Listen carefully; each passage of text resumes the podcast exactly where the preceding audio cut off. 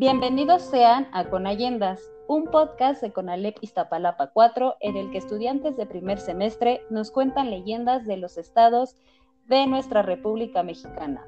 En esta ocasión nos acompaña Viridiana Piña Magaña y Mario Ernesto Bucio Vázquez, ambos del grupo 101. ¿Qué leyenda nos van a contar el día de hoy, chicos? Buenas tardes, nosotros les vamos a contar la leyenda de Querétaro. La sombra de Maximiliano. Cuenta la leyenda que Maximiliano fue enterrado en un panteón de Querétaro tras ser fusilado, pero tiempo después su cuerpo fue llevado a otro lugar. Un día cuando el cuidador trabajaba, comenzó a escuchar que alguien pronunciaba su nombre. Cuando volteaba no lograba, pero los murmullos seguían.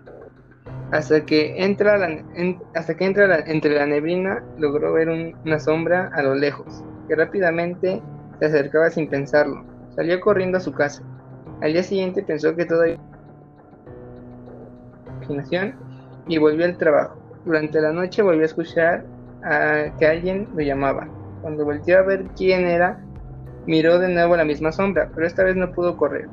Cuando lo intentaba, la sombra se acercaba cada vez más. De repente se convirtió en una figura humana a la que no se le podía ver la cara. El cuidador no podía moverse, pero su mano se levantó al hombre al que no se le podía ver la cara depositó una moneda en la mano del cuidador y luego la cerró. Inmediatamente el cuidador cayó desmayado.